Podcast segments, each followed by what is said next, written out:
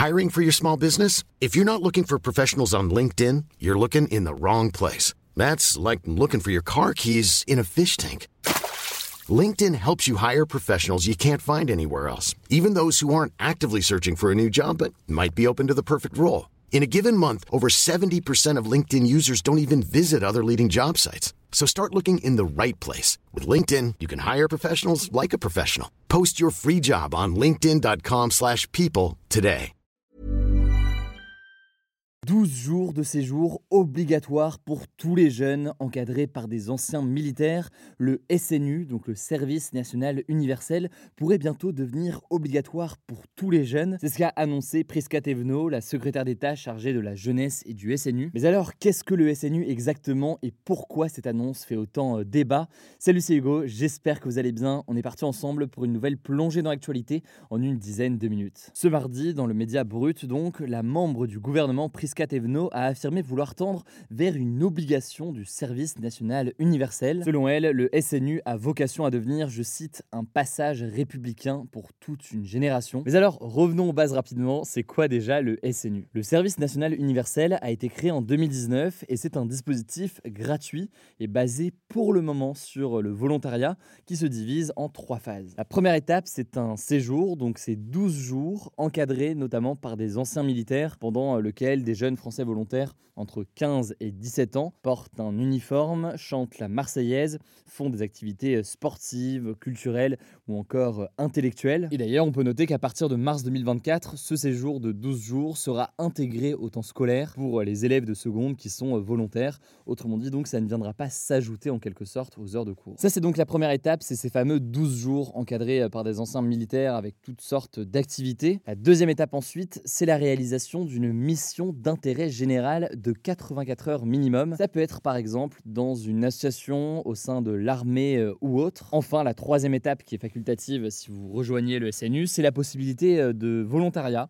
en s'engageant par exemple dans une mission euh, du service civique ou encore en faisant du bénévolat. Alors l'objectif affiché du SNU, c'est de renforcer la cohésion sociale entre les jeunes en France. Mais depuis son instauration, eh bien, le SNU n'a pas réussi à attirer autant de jeunes que voulu, alors que l'objectif était d'accueillir 50 000 jeunes par an. Ils étaient euh, seulement 32 000 volontaires à participer euh, au stage de cohésion en 2022 sur plus de 600 000 jeunes euh, éligibles. Alors, on va voir dans un instant ce qu'il en est de cette histoire d'obligation du service national universel. Mais alors, pourquoi le SNU fait autant débat? Alors, concernant les arguments pour, je viens de le dire, pour le gouvernement, c'est un objectif de cohésion nationale, de réunir tous les jeunes en France derrière le drapeau français et dans ce cadre-là. Mais concernant les critiques maintenant, eh bien, la première critique qui est faite au SNU, c'est son côté en quelque sorte militariste. En avril dernier, par exemple, le syndicat enseignant SNES-FSU estimait, je cite, que la cohésion sociale ne s'obtient pas par la force et la contrainte en mettant les jeunes au garde à vous. La critique associée à ça, c'est aussi le fait qu'il y a eu un certain nombre de révélations, d'actes d'humiliation qui ont pu se passer dans le cadre de certains euh, stages et certains séjours de SNU. Par exemple, selon une enquête de France Info qui a été publiée euh, il y a quelques jours, eh bien, des jeunes avaient été obligés de faire des pompes sur les points et le tout directement sur des graviers. Une punition qui avait fait euh, réagir, mais par ailleurs, on peut noter aussi des accusations euh, dans certains cas de harcèlement sexuel ou encore de racisme. Je vous mets des liens en description euh, pour en savoir plus. Le procureur de la République avait été saisi de ces faits il y a quelques mois. Ça, c'est donc le premier élément de critique. Par ailleurs, le deuxième élément qui fait débat, c'est la question du coût de ce SNU. En fait, selon un rapport du Sénat publié en mars 2023, le coût par an d'un SNU généralisé pour tous les jeunes, typiquement en classe de seconde, représenterait plus de 2 milliards d'euros par an. Or, plusieurs syndicats estiment que cet argent devrait plutôt être injecté dans d'autres programmes,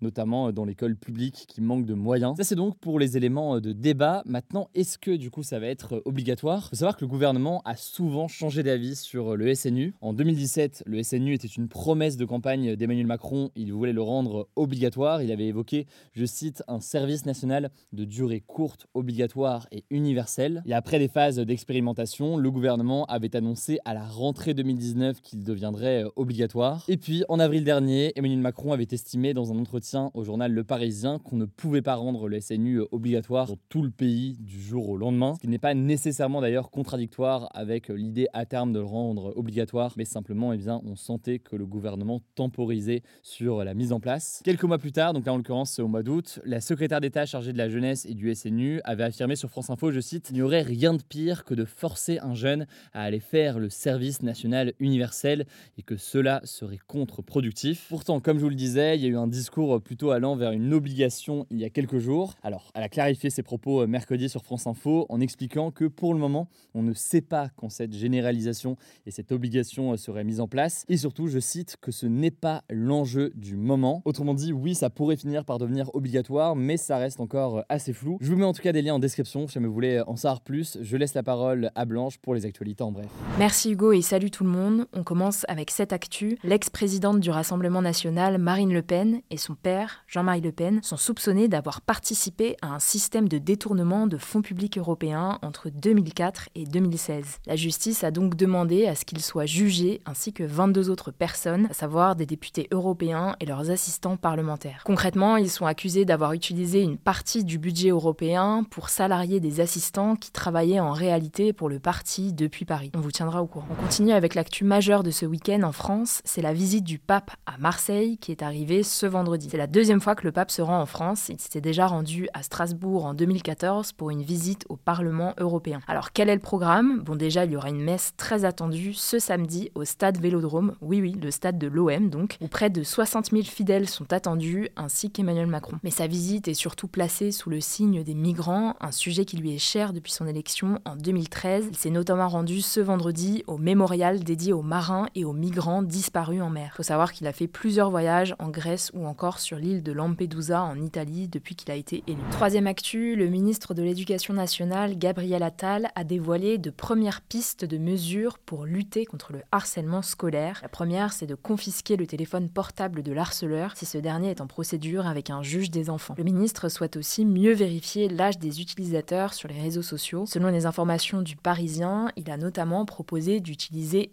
EduConnect, est déjà employé aujourd'hui pour prouver son âge et recevoir un virement du Pass Culture. Autre piste, empêcher les personnes qui sont en procédure judiciaire pour harcèlement d'utiliser les réseaux sociaux entre 18h et 8h du matin avec une lourde sanction en cas de manquement. Gabriel Attal veut aussi créer des brigades anti-harcèlement constituées de psychologues dans chaque académie. Enfin, on l'a déjà évoqué, le ministre a aussi pensé à un questionnaire distribué à tous les élèves de France pour identifier les cas de harcèlement plus rapidement. Quatrième actu, les pourparlers se poursuivent entre l'Arménie et l'Azerbaïdjan après le cessez-le-feu acté ce mercredi, malgré cinq violations de ce cessez-le-feu enregistré. Des représentants des deux pays se sont notamment exprimés devant le Conseil de sécurité de l'ONU. Le ministre des Affaires étrangères arménien a accusé l'Azerbaïdjan d'avoir lancé une offensive injustifiée et planifiée. De son côté, son homologue azerbaïdjanais a dénoncé, je cite, une campagne de désinformation de l'Arménie qu'il a accusé d'alimenter et de soutenir les séparatistes du Haut-Karabakh. Et concernant les pourparlers qui ont eu lieu dans la ville de Yevlak en Azerbaïdjan, présidence azerbaïdjanaise a qualifié de constructive ces deux heures de discussion qui ont lieu ce jeudi et elle a annoncé qu'une nouvelle réunion aurait lieu le plus rapidement possible. Les discussions portent sur la réintégration à l'Azerbaïdjan du territoire du Haut-Karabakh, majoritairement peuplé d'Arméniens et qui se considère comme indépendant. Cinquième actu, 67 pays ainsi que l'Union européenne en tant qu'organisation ont signé ce mercredi un traité historique pour protéger la haute mer qui avait été adopté en juin par les membres de l'ONU. Alors la haute mer, qu'est-ce que c'est? En gros, c'est la zone qui commence là où s'arrêtent les zones économiques exclusives, les fameuses ZEE e que vous avez peut-être étudiées au lycée, en tout cas moi c'était mon cas, et qui appartiennent à des États. Ça veut donc dire que la haute mer n'est sous la juridiction d'aucun État. Le truc, c'est qu'elle représente près de la moitié de la planète et plus de 60% des océans, et donc l'enjeu environnemental est assez majeur. Alors maintenant, la question c'est de savoir quand ce traité pourrait entrer en vigueur. Certains espèrent que ce sera lors de la prochaine conférence des Nations Unies sur l'océan en France, prévue en 2025. On suivra ça. Sixième actu, trois journalistes de Libération ont été convoqués ce jeudi par la police judiciaire de Lille après une série d'articles sur la mort d'Amin Leknoun, un homme de 23 ans tué par un policier fin août 2022. Dans leurs articles, les journalistes ont notamment évoqué les manquements de l'IGPN, donc la police des polices, et de la juge d'instruction dans les investigations concernant la mort d'Amin. Mais alors pourquoi ils ont été convoqués par la police? Eh bien la police évoque les motifs d'infraction de violation de secret de l'instruction, recel de violation du secret de l'instruction et diffamation publique à raison de la fonction ou de la qualité de dépositaire de l'autorité publique. Bon, tout ça est un peu compliqué, mais en fait, suite à cette convocation, la Société des journalistes et du personnel et Libération ont dénoncé, je cite, une procédure inadmissible et indigne d'un pays démocratique où la liberté de la presse ne doit en aucun cas être entravée. Dernière actu, je voulais vous parler d'une victoire des peuples autochtones au Brésil lors d'un procès crucial pour leurs terres. En gros, l'enjeu de ce procès, c'était de reconnaître officiellement à qui appartenaient certaines terres. On avait donc d'un côté les peuples autochtones, donc qui sont au Brésil depuis des milliers d'années, et de l'autre le lobby de l'agronégoce, donc le commerce de produits agricoles. Ce lobby proposait de ne reconnaître comme terre des autochtones uniquement celles qu'ils occupaient au moment de la promulgation de la Constitution, donc la loi suprême du Brésil. Le truc, c'est que selon les autochtones, certains territoires n'étaient plus occupés par eux car ils en avaient été expulsés. La Cour suprême, la plus haute juridiction du pays, a donc finalement donné raison aux autochtones, c'était donc une très bonne nouvelle pour eux. Puis il faut savoir que leurs réserves sont considérées par les scientifiques comme des remparts face à la déforestation, ce qui veut dire qu'elles jouent un rôle très important dans la lutte contre le changement climatique. Voilà, c'est la fin de ce résumé de l'actualité du jour. Évidemment, pensez à vous abonner pour ne pas rater le suivant, quelle que soit d'ailleurs l'application que vous utilisez euh, pour m'écouter. Rendez-vous aussi sur YouTube ou encore sur Instagram pour d'autres contenus d'actualité exclusifs. Vous le savez, le nom des comptes, c'est Hugo Décrypte. Écoutez, je crois que j'ai tout dit. Prenez soin de vous et on se dit à très vite.